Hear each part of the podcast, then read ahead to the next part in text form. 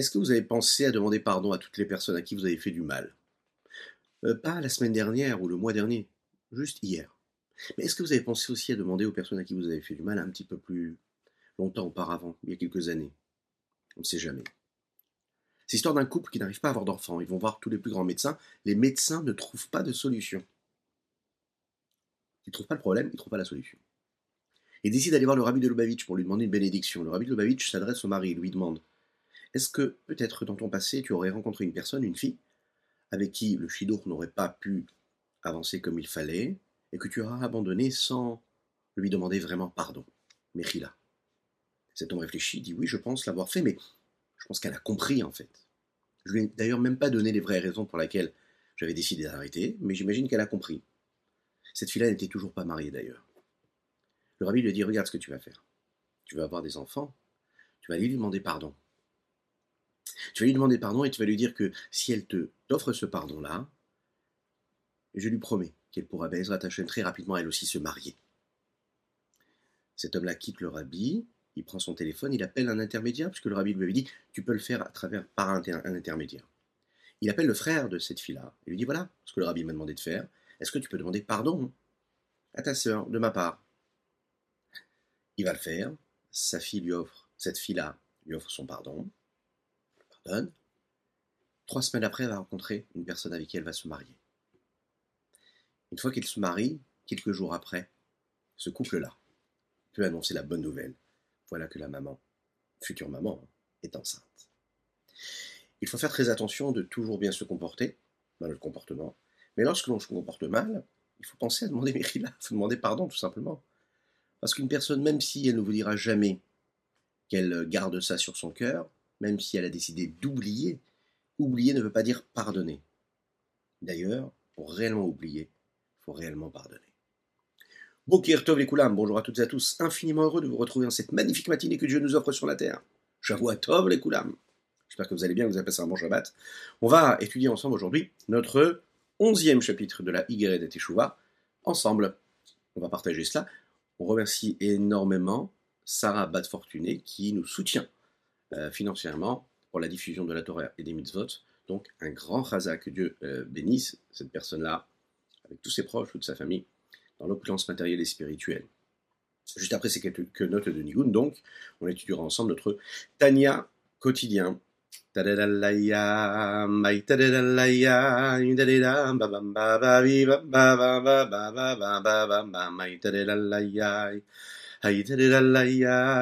hey ya ya ya ya ya ya ya ya, hey ya ya, hey da da la ya, ma ya ya da ya, da da la ya, ya ya da da ya, ma da da la ya, ma ma ma ma ma ma ma.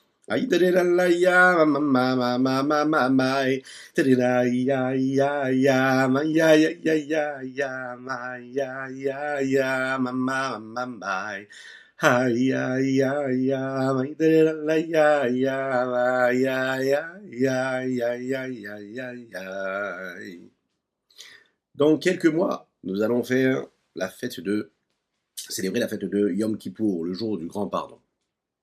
il y a un chant qu'on a l'habitude de chanter, dans les communautés séfarades.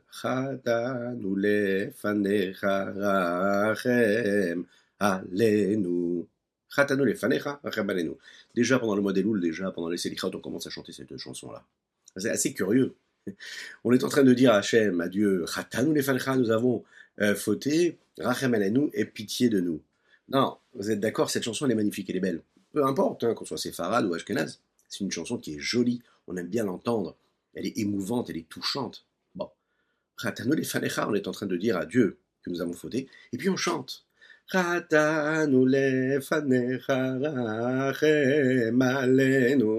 Adonase lichot. Qu'est-ce qu'il y a de joyeux? Tu es en train de dire à Dieu que tu as, tu as fauté. Comment tu peux être joyeux?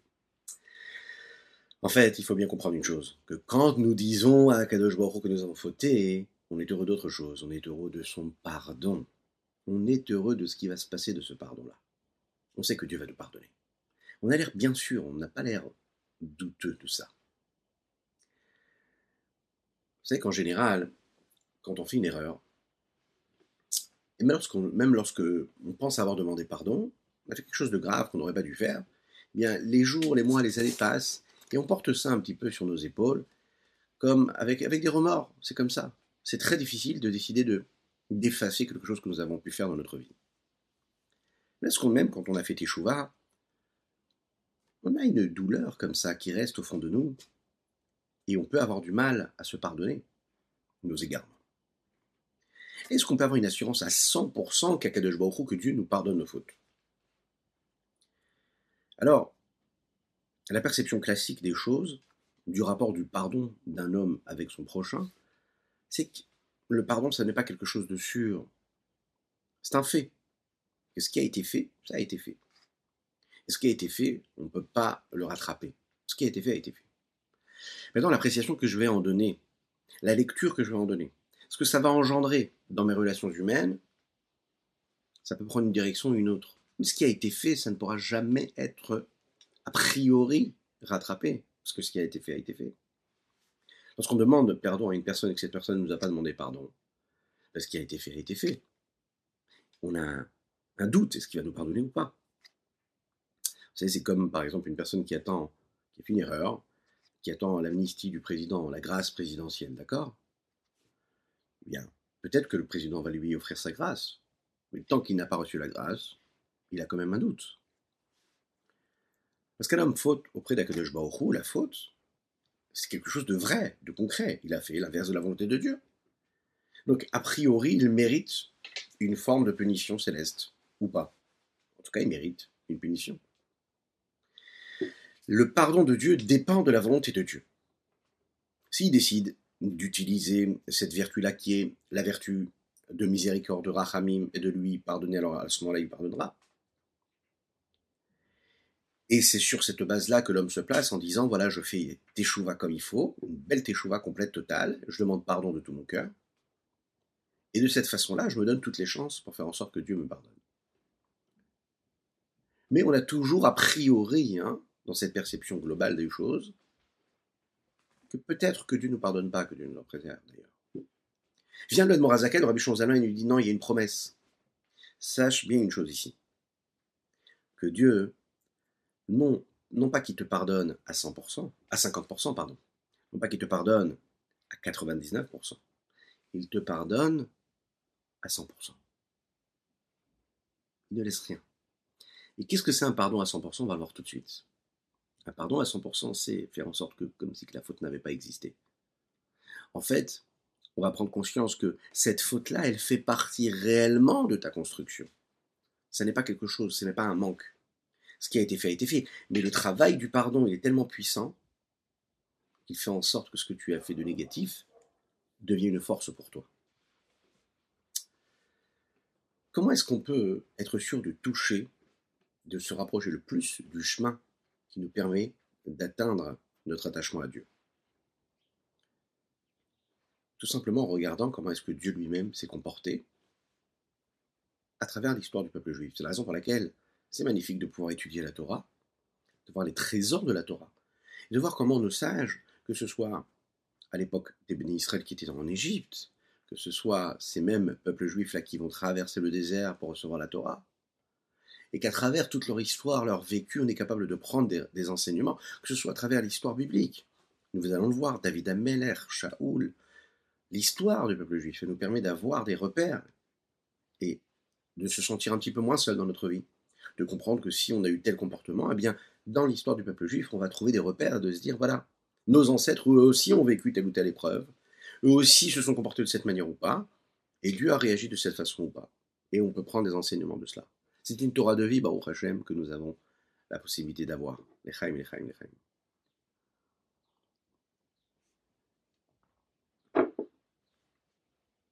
Lechaim, ce qui nous permet de rappeler que nous étudions pour la Refouachelma, la guérison totale et complète d'Avraham, Nissim ben Sultanam, ainsi que le Unishmat Mori, Reb Reuven ben Isser à la Vachalom.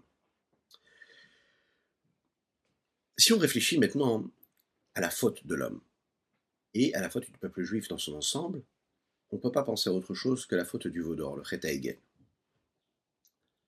Le Chet c'est ce qui est et qui a la place de la faute la plus grave dans l'histoire. Première chose parce qu'en fait, les bénis Israël, à ce moment-là, le peuple juif, euh, se rebellent contre Dieu. Mais en plus de ça, ils se rebellent et ils font ce qu'on appelle Avodazara. Ils vont servir, faire quelque chose qu'un homme ne peut, pas faire à cette époque-là. Lorsque le droit des rois, Kadesh Baruch vient te sortir d'Égypte et qu'il te promet la terre sainte, et que toi, tu fais Avodazara, quelque chose de très très grave quand même. Et il faut savoir aussi qu'Akadosh Baruch à ce moment-là, il va pardonner le peuple juif. cher Rabbeinu, il lui dit comme ça, il lui dit Odienina et derachecha. Montre-moi, montre-moi quel est ton chemin. Montre-moi comment est-ce que tu fais, comment est-ce que tu appréhendes les choses. Il a besoin de comprendre, il a besoin de savoir, d'être conscient quelles sont les règles globales de Dieu par rapport au pardon. Et Dieu lui répond comment? Il lui répond à travers les 13 attributs de miséricorde. Hashem, Hashem, El Rachum Chanun,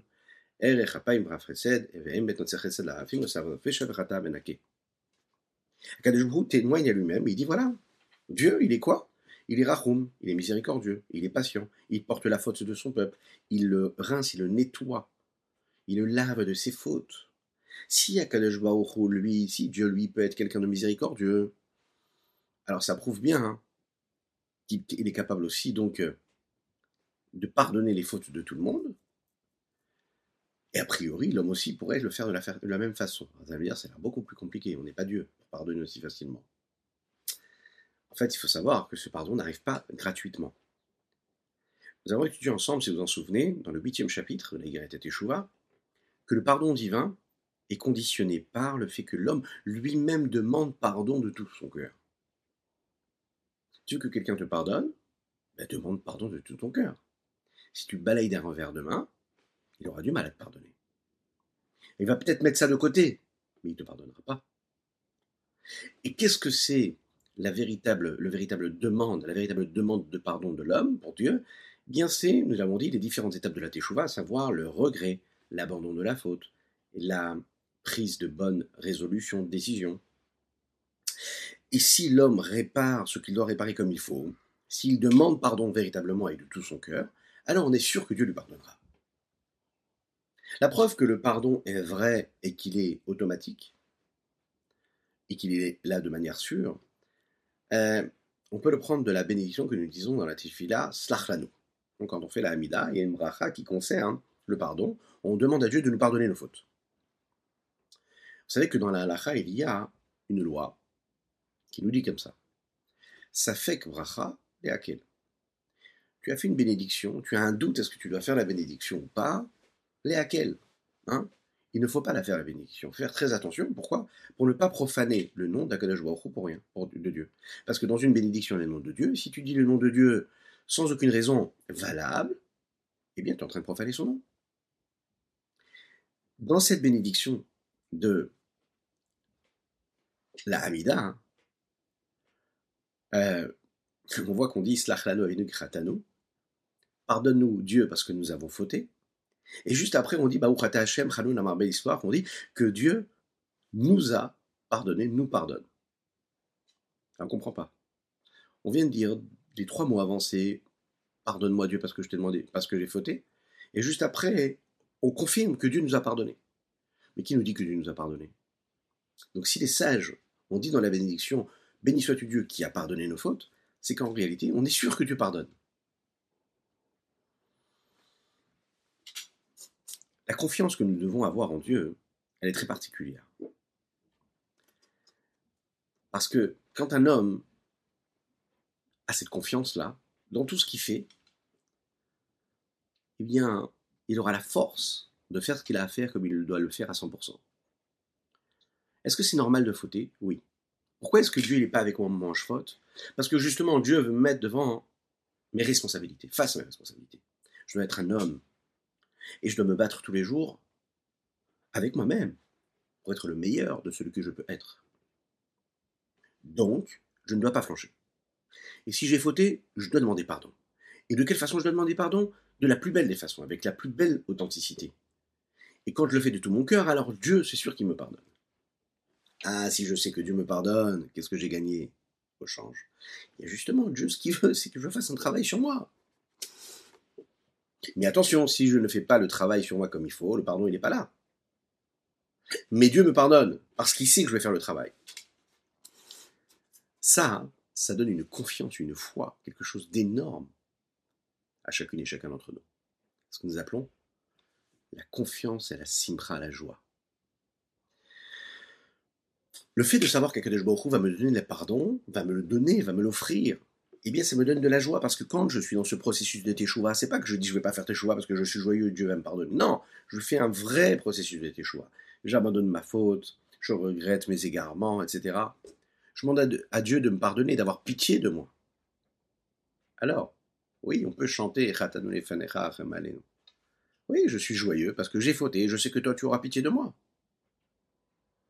On peut comprendre aussi comment la douleur et la joie peuvent cohabiter ensemble. Bah oui, parce que on a bien étudié ensemble dans le dernier cours que la première étape de la Teshuvah, c'est une étape qui est celle de Teshuvah Tata, la Teshuvah inférieure de base. C'est un moment qui est douloureux à vivre, difficile. C'est une forme de soumission. Alors que l'attachement à Dieu, le fait de se rattacher, de s'élever vers Dieu, là, lui, est empreint de joie. Alors comment je peux, d'un côté, avoir un sentiment bah, de regret, d'éloignement de Dieu et de tristesse, de douleur, de souffrance? Et en même temps, au même moment, être joyeux, être heureux. Le Rabbi Shonzaman veut l'expliquer ici. Qu'en fait, le cœur, lui, il peut être capable de ressentir deux choses en même temps. D'un côté, il peut ressentir de la douleur, de l'autre côté, il peut sentir de la joie. Dans le Zohar, il est expliqué comme ça que Rabbi Shimon Bar Yochai a dévoilé à son fils Rabbi Elazar des secrets qui concernaient le, la destruction du Beth ce qui nous concerne dans ces neuf jours. Quand les bénis Israël accomplissent la volonté de Dieu, alors Akadosh Baruch lui, il est là avec le peuple juif. Et il y a une forme d'union qui se crée, d'unicité entre le roi et la reine. Mais lorsque le peuple juif faute, alors Hachem, Dieu, se retire. D'accord? Parce que Dieu, qui est le roi, il se retire du Knesset Israël, du peuple juif, il se, il s'estompe, il se voile. Rabbi Elazar lui a dit comme ça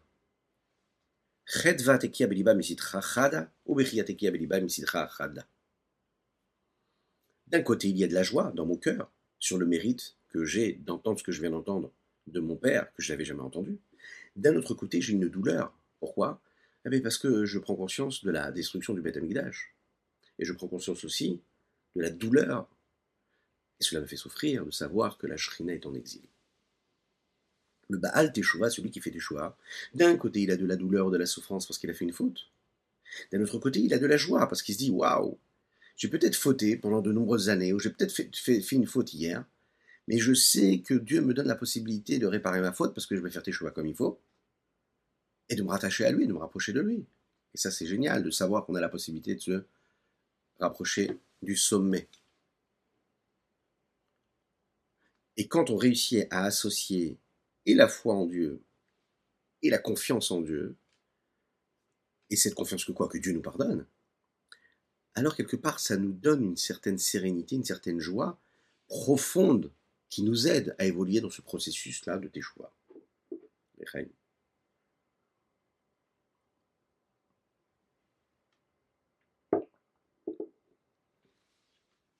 Aujourd'hui, on peut rappeler qu'on a le mérite, au Hashem, de, baser nos, cours, pas toujours, mais ça nous arrive sur les enseignements du Rabbin d'Israël. Aujourd'hui, nous sommes le 3 du mois de Hav, et aujourd'hui, c'est justement son, son le jour euh, où, il a, où nous a malheureusement quittés physiquement, et il nous a laissé tous ses enseignements, qui sont infinis d'ailleurs.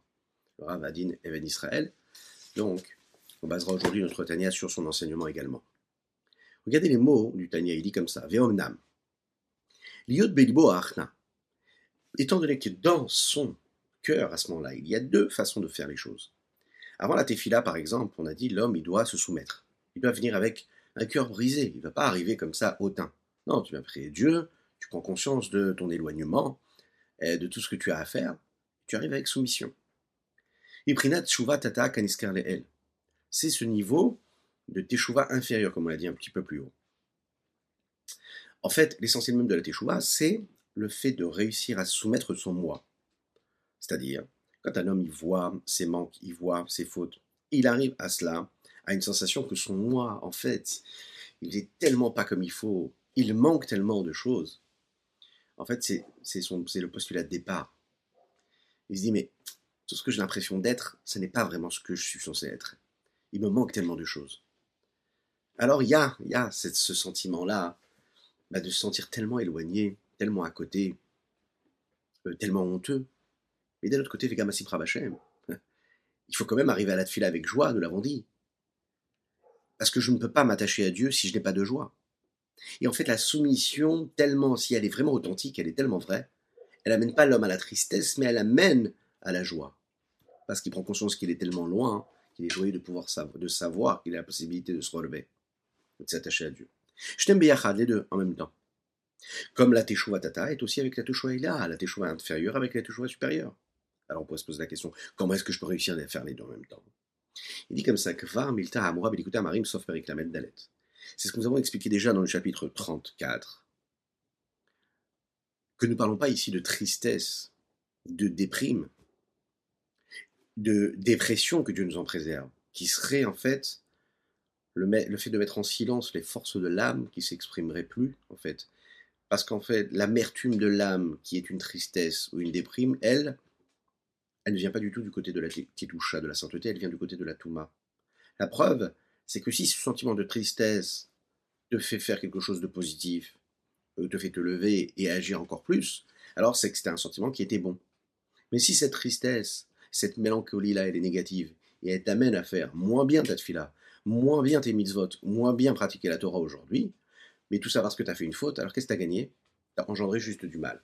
Et on sait qu'un juif ne peut pas engendrer du mal. Donc tout ce qu'il fait, il doit être toujours dans une évolution permanente. Hein, nous sommes dans la parachat Massé, on, vient de quitter la parachat Massé, et 42 étapes, c'est ça. On fait référence aux 42 étapes parce que la vie d'un homme, c'est justement ces 42 étapes. C'est d'arriver, de s'installer, et puis encore une fois de se lever, et de partir, de voyager, de refaire encore une fois la même chose dans une autre étape. Et encore une fois de s'installer, et ensuite de tout débarrasser, et encore une fois de se relever et de repartir. C'est que ça, en fait, la vie d'un homme et d'un juif. Donc il ne faut pas être euh, triste de cela. Il faut se dire que c'est tout à fait normal. On doit être amer de s'être éloigné de Dieu, mais on doit être joyeux de savoir qu'on peut se relever. Deuxièmement, il faut savoir que cette forme de soumission qui vient du côté de l'âme animale n'est pas vécue par l'âme divine. Qu'est-ce que ça veut dire? L'âme animale, elle, prend conscience de l'éloignement de Dieu. Par contre, la joie, elle, elle est du côté de l'âme divine qui sait qu'elle a la possibilité de se rapprocher. Donc, il y a deux côtés dans l'âme, et il n'y a pas de dispute possible entre les deux. Chacun vit et cohabite avec l'autre. Il est dit comme ça dans le Zohar, Rabbi Zalman nous dit ici. Comme il dit dans le Zohar. Comme nous l'avons dit, d'un côté j'ai la joie d'un côté, et de l'autre côté j'ai l'amertume.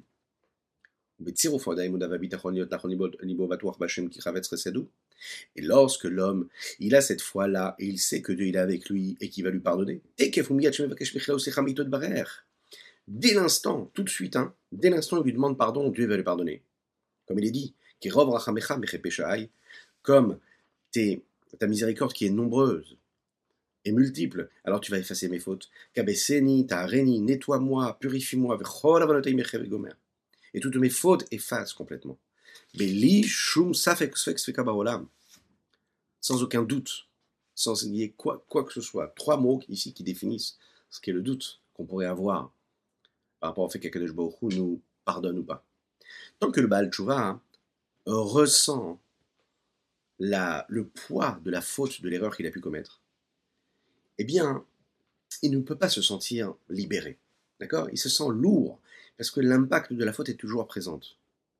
Donc, il aura du mal à être joyeux dans son service de Dieu. Il peut même arriver à une forme de tristesse et d'abandon, de regret, qui est tellement fort, il se sent tellement mal, il peut même en réalité à ce moment-là détacher le lien qu'il a avec Dieu. Cette sensation-là de lourdeur, de, de, de pesanteur, qui fait qu'en fait, il a la faute qui est en face de lui, un peu comme un, vous savez, comme un enseignant ou un père qui va incriminer son fils ou son élève pour l'erreur qu'il a faite et lui montrer dans les yeux qu'il ne croit pas en lui, que Dieu nous en préserve. Lui montrer que ce qu'il a fait, c'est tellement grave qu'il a perdu toute confiance en lui. Bien, l'enfant ne pourra jamais, que Dieu nous en préserve, se relever de ça. Ce sera très difficile. Parce que toute sa vie, il va vivre avec ces remords-là, de savoir qu'il n'a pas fait ce qu'il fallait. Très important de toujours Quand un enfant fait une erreur, ça peut être une erreur qui est très très grave, un comportement qui est très très éloigné de l'éducation qu'on a voulu lui donner. Mais toujours se souvenir que ce soit un enseignant, qu'on soit un maître, qu'on soit un parent, de toujours lui montrer l'amour, qu'il sente cet amour-là. Si on n'est pas capable de l'avoir, l'amour, dans le, dans le reproche qu'on est en train de lui faire, dans le regard que nous lui offrons, parfois c'est même pas avec des mots, eh bien on peut influencer toute sa vie, que Dieu nous en préserve par ce regard. Il y a des enfants qui vous disent que le regard qu'avait son père ou leur père à ce moment précis, ou leur mère à ce moment précis, ont influencé toute leur existence. ils se sont mariés, ils ont des enfants, ils sont encore influencés par ce regard-là qui était un regard de reproche. Que Dieu nous en préserve d'avoir cela. Il faut réussir à faire en sorte. Si on n'est pas capable d'avoir un, regard d'amour, à ce moment-là, vaut mieux ne même pas avoir de, de, de, de regard. Vaut même pas juger, en fait. Laissez l'enfant évoluer comme il va évoluer. On a besoin de ressentir ces belles paroles-là. Il suffit de regarder, comme on prend l'exemple ici, de voir Kadesh Baruch comment il réagit face au peuple juif. Comment Moshe Rabbeinu il est patient face au peuple juif lorsqu'il faut et qu'il s'égare. Il les écoute et ils vont se plaindre et encore et encore. Il est toujours présent, il est toujours patient. C'est ce qui fait sa force, Chaim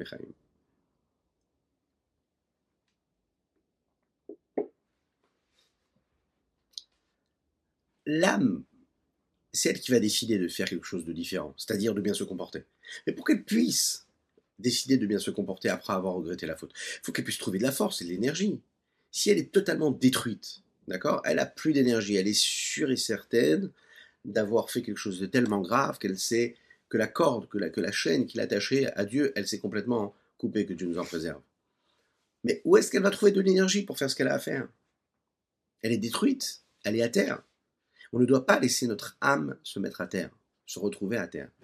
Et encore moins mettre l'âme de l'autre à terre, que Dieu nous en préserve. On doit lui donner la force et la conviction qu'il est toujours debout, qu'il est toujours dans cette évolution-là.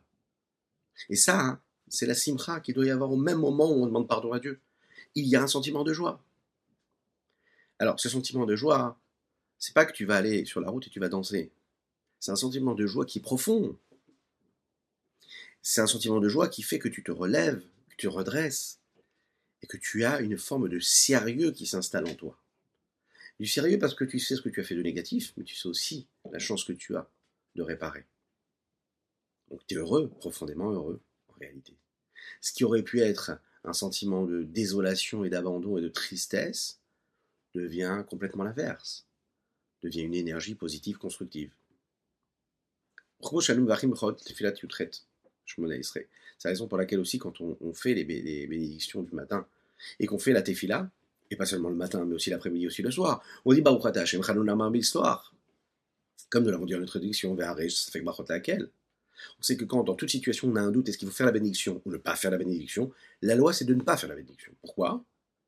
Mishum Parce qu'on a peur que tu fasses une bénédiction hein, inutilement. Il ne faut pas dire le nom de Dieu comme ça. Maintenant, puisque les Chachamim nous ont instauré dans le texte et qu'on a la possibilité de dire sa bénédiction, et là, ça fait klal Donc on est sûr et certain que Dieu nous pardonne. On peut dire cette bénédiction, cette amida, trois fois par jour. Ok? Nos enfants peuvent prononcer cette bénédiction trois fois par jour.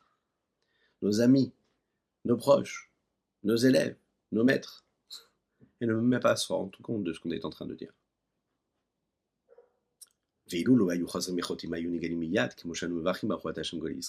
ce qui est très joli, c'est de voir quelle est la bénédiction qui vient après. Juste après la bracha de Slach on fait la bracha de Goal Israël. Et c'est quoi Goal Israël? C'est on bénit Akadosh Baruch qui nous délivre. D'accord Ce qui veut dire ici, et ce qu'il nous dit ici le Rabbi Shmuel c'est que si vraiment nous ne fautillions pas encore une fois après avoir reçu le pardon de Dieu, eh bien on recevrait tout de suite la délivrance, la libération, la délivrance totale. Problème, c'est qu'on faute encore une fois. On utilise le pardon de Dieu, et puis on avance, encore une fois, malheureusement, on fait la même erreur. Baruch Ata Hashem Goel Israël, c'est qu'il faut savoir qu'il y a un lien véritable entre les deux. Pourquoi? Pourquoi est-ce que nous avons été mis en exil? Pourquoi est-ce qu'on vit dans cette difficulté? Ça peut être une difficulté personnelle ou globale. Mais un homme, il est en exil. Aujourd'hui, tant qu'il n'y a pas Mashiach et le Beth on est en exil. Parce que Parce que nous avons fauté, nous avons été exilés de notre terre. Quand toi maintenant, tu reçois le pardon de Dieu et tu ne fautes pas encore une fois, bien tu reçois la bracha de Goël Israël, ça va très très vite en fait.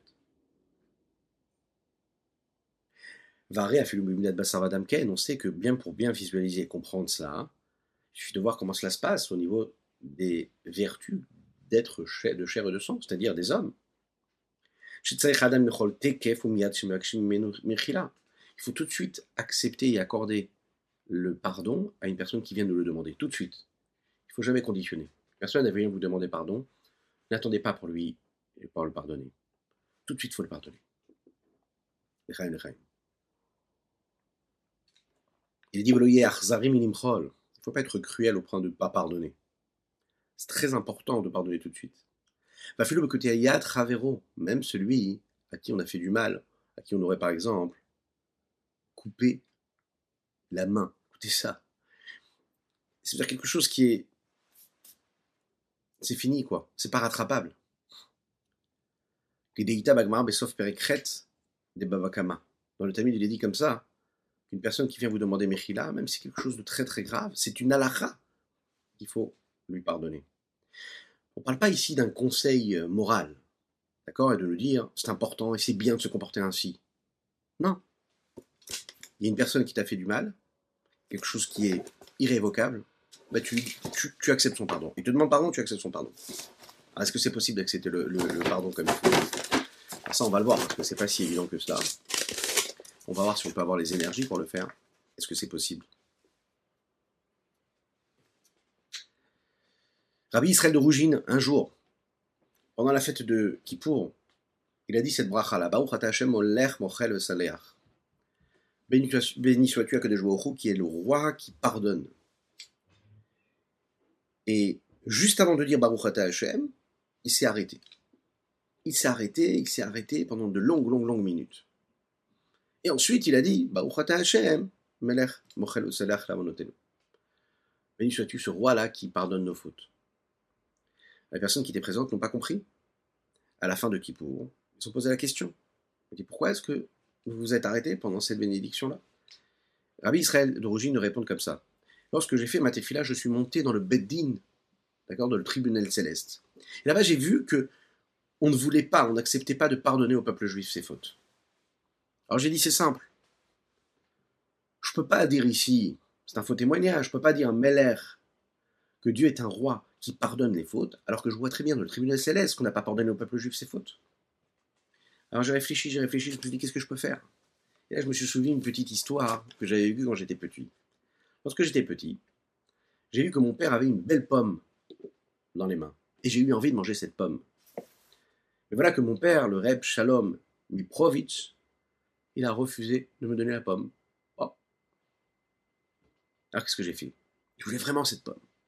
Alors qu'est-ce que j'ai fait? J'ai fait la bénédiction. J'ai dit Baruchata Hashem. Et mon père, du coup, il était obligé de me donner la pomme, parce que sinon, c'était une bracha levatala, c'est une bénédiction inutile, et c'est interdit de faire une, bénédiction inutile. Vous avez compris. On parle ici d'enfants de tzadikim qui vivent dans une dimension de spiritualité réelle, que Dieu fasse en sorte qu'on soit tous confrontés à ce genre de problème avec nos enfants. Vous avez compris. Donc il a dit, moi je me souvenu de cette petite histoire que j'ai vécue quand j'étais petit, je me suis dit, je vais faire pareil avec Dieu. J'arrivais pas à avancer parce que je voyais qu'on pardonnait pas le peuple juif. Alors j'ai dit, je vais confirmer, je vais faire la bénédiction comme quoi Dieu, c'est un roi qui pardonne, et puisque je l'ai dit, alors Dieu est obligé de pardonner. Qu'est-ce qu'on voit ici? On voit qu'on affirme que Dieu nous pardonne, c'est sûr qu'il nous, pardonne. Vous savez que Akadosh Baruch lui aussi fait des mitzvot. Ose Omer Israël Ce que lui il fait, il demande au béné Israël de faire. Alors il ne le fait pas de la même manière, mais il le fait. Lorsqu'on est blessé par une personne qui nous a fait du mal, alors il y a la première chose déjà, parce que cette personne nous a fait du mal. Mais pire que tout, c'est quand on est conscient que la personne qui nous a fait du mal, balaye d'un revers de main, n'est même pas consciente du mal qu'elle a, a pu nous faire. Lorsque l'on exprime la faute, lorsque l'on exprime l'erreur qui a été faite, on permet l'autre aussi, à l'autre aussi de prendre conscience de son erreur. Donc ce n'est pas une solution quelque part de se taire et de prendre sur soi, parce qu'on se fait du mal. Donc c'est très important de formuler l'erreur. de dire voilà comment tu t'es comporté, ce que tu as fait, c'est très grave. Voilà comment ça m'a fait du mal. Le mettre face au fait. Et là, à ce moment-là, dans les relations humaines normales, si on est face à quelqu'un de normal, eh bien cette personne nous demandera pardon et nous, on pardonnera. Est-ce que cette personne-là a l'obligation de nous pardonner? La halakha nous dit comme ça. Si la personne t'a demandé pardon comme il faut, alors toi, tu es obligé de lui pardonner. Si maintenant, cette personne-là ne fait pas cas de l'erreur qui a été commise, eh bien sache que tu ne peux pas lui pardonner, puisque la personne n'a pas formulé sa faute. Il y a des exemples qui concernent des très grands du peuple juif et qui peuvent être aussi une source d'inspiration pour notre comportement à nous de tous les jours. Avraham Avinu et Moshe Rabbeinu. Avraham Avinu, dans la Parashat Vayera, on nous raconte qu'Avimelech a pris Sarah. En réponse, Akadosh Baruch frappe Avimelech et toute sa famille d'une très grave maladie, que Dieu nous en préserve. Très très grave maladie. Avimelech comprend quelque chose qui n'est pas normal, qu'il a fait quelque chose de pas bien. Il comprend tout de suite. Il se dit Ce qui nous arrive, ça arrive depuis que j'ai décidé de prendre Sarah. Il décide de rendre Sarah à Abraham, de lui demander pardon, et il lui donne même beaucoup de cadeaux, le texte nous dit. Juste après, Abraham lui pardonne, le texte nous dit qu'il lui a pardonné, à tel point qu'Abraham va même prier Dieu pour qu'il guérisse tout de suite Avimelech et toute sa famille. Le pardon a été tellement total qu'Abraham va prier de tout son cœur. imaginez, pour la personne qui lui avait fait du mal. Il faut le faire. Il a pu le faire parce qu'en fait, Avimelech lui demande vraiment pardon. C'était un pardon qui était sincère, il ne voulait pas faire d'erreur. Il n'était pas mauvais à la base, Avimelech, à ce moment-là. Au sujet de Moshe Rabbeinu, la paracha Troukat nous raconte que les bénis Israël se sont plaints chez Moshe Rabbeinu. Voilà, tu nous as fait monter des Retz Mitzrayim, tu nous as sortis d'Égypte pour nous emmener dans le désert, et maintenant on va mourir dans le désert. Ils se sont plaints. Non, lui, Moshe Rabbeinu, est-ce qu'il est fautif de cela? Non. Il n'y a pas d'eau dans le désert, mais est-ce qu'il est fautif qu'il n'y ait pas d'eau? C'est ingrat de leur part. Akadosh Baruch entend ça, il ne peut pas supporter. Il décide d'envoyer une épidémie, il y en a beaucoup qui vont être tués par les serpents à ce moment-là. Le peuple vient voir Moshe Rabbeinu, lui demande pardon, il dit Moshe, on s'excuse. Pardonne-nous, on a mal parlé, on t'a mal jugé, jamais on aurait dû faire ce qu'on a fait. Moshe Rabbeinu, qu'est-ce qu'il fait? Vaït Palel, Moshe Beada, Moshe Rabbeinu se tourne vers Dieu et il prie. il dit guéris le peuple juif. Les Chachamim nous disent, et c'est dit dans Rashi là-bas, de là, nous apprenons que celui qui demande Mechila ne soit jamais cruel. Pardonne-lui tout de suite.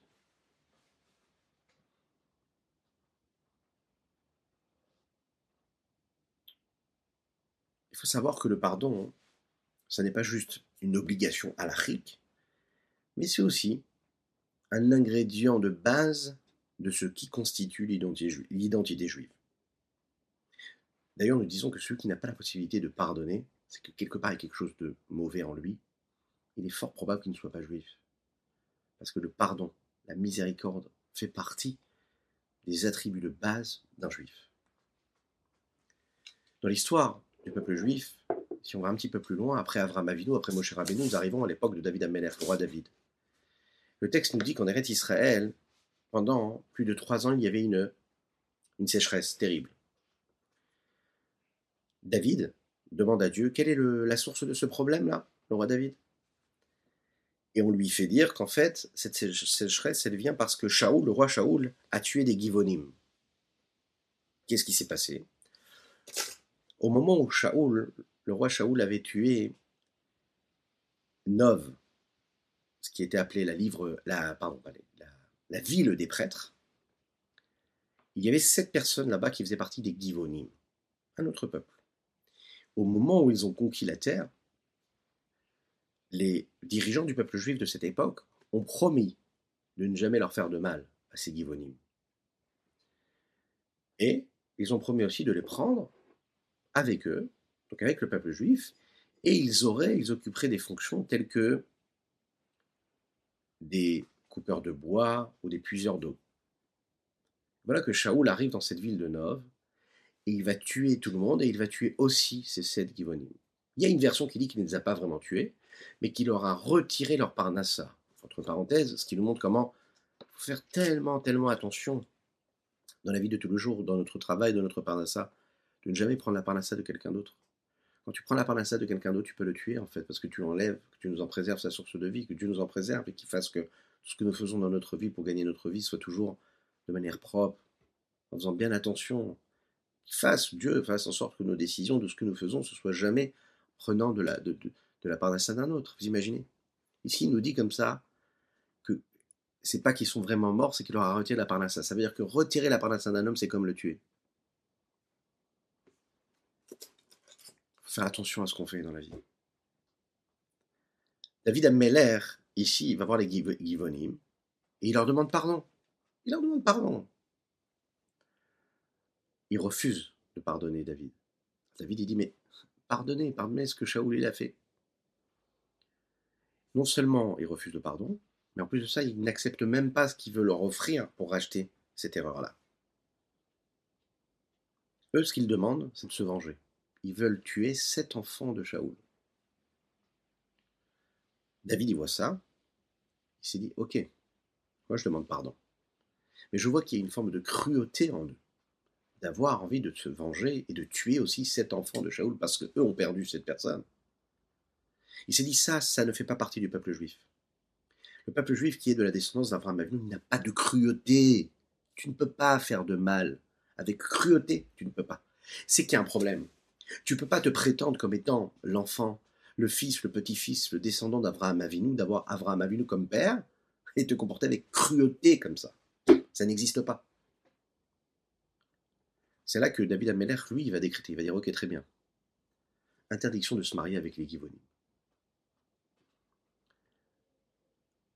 Dans la halacha, on a appris de là que si on voit une personne qui est cruelle, une personne qui est revancharde, à l'extrême, mais il faut aller regarder dans sa généalogie ce qu'elle est, ce qu'elle a vécu, qui elle est.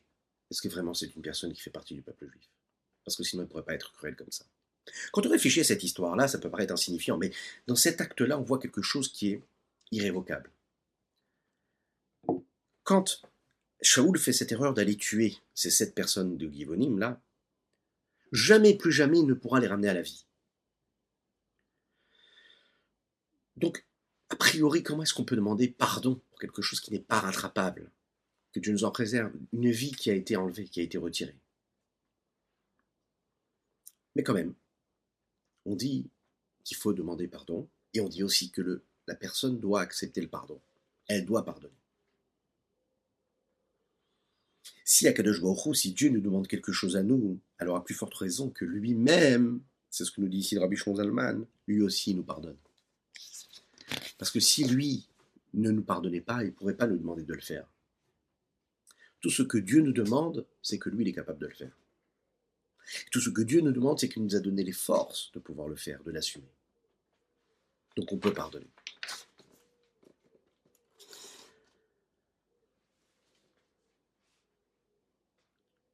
Vers Givonim, et Givonim, David Mechila.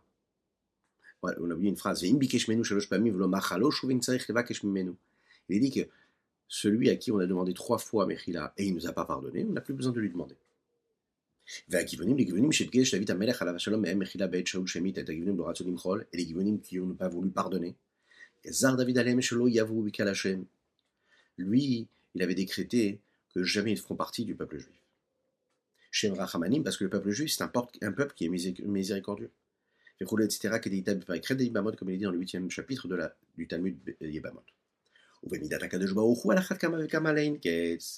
Donc, on peut l'imaginer comment, de notre côté, en fait, c'est à plus forte raison. Si nous, du côté des hommes, on a la possibilité, on doit le faire, on doit être miséricordieux comme ça, on doit pardonner, alors qu'est-ce que Dieu il doit lui aussi faire? Ça demande beaucoup, beaucoup de réflexion, ce que nous venons d'étudier, mais ça demande surtout, surtout de bonnes décisions, et ça demande aussi un travail personnel. On est tous confrontés à ça dans notre vie de tous les jours, c'était notre Tania du jour. On terminera par une petite histoire du Ravadin Even Israël, une petite anecdote qu'il a rapportée et que je disais ce Shabbat, qu'il avait, il y a plusieurs années, acheté un petit arbuste qu'il avait mis à côté de chez lui dans son jardin à l'entrée. Et un jour, il est arrivé le matin et il s'est rendu compte qu'en fait, il y avait une personne qui l'avait endommagé, qui avait abîmé, abîmé le petit arbuste. Alors il a eu de la peine, il a pris ce petit arbuste, il a monté chez lui à la maison, il a essayé de réparer le, petit bocal, hein, ce qui lui permettait de, bien grandir. Il a mis un petit peu de scotch, il a bien arrangé, il a remis. Il a mis en terre, et ce petit arbre, en fait, il était tout petit, il était en douleur, en souffrance. Et des années plus tard, c'est devenu un des arbres qui surpassait tous les autres arbres du quartier. Tellement il, était, il avait grandi, tellement il était grand. La leçon qu'il a pris de cela, c'est que ça peut être tout petit. Ça peut être en souffrance, ça peut être en douleur, ça peut avoir vécu quelque chose, une blessure. Mais si on sait s'en occuper comme il faut, si on lui apporte de l'affection, de l'amour, ça peut être un arbre, mais c'est aussi un homme. Ça pourra devenir un arbre et un homme qui dépassera tous les autres hommes. Si on sait avoir la tendresse, la patience, l'amour et l'affection qui est nécessaire envers la personne qui est en face de nous, envers l'enfant qui est en face de nous. Juste cette affection et ce regard. Que Dieu vous bénisse et qu'il vous protège dans tous les domaines. Shavuot Mazaltov, une bonne semaine. N'oubliez pas de partager, c'est important de commenter, de liker ces publications, afin que nous soyons encore et toujours plus étudier cette sainte Torah. Et par cela, Mashiach arrivera.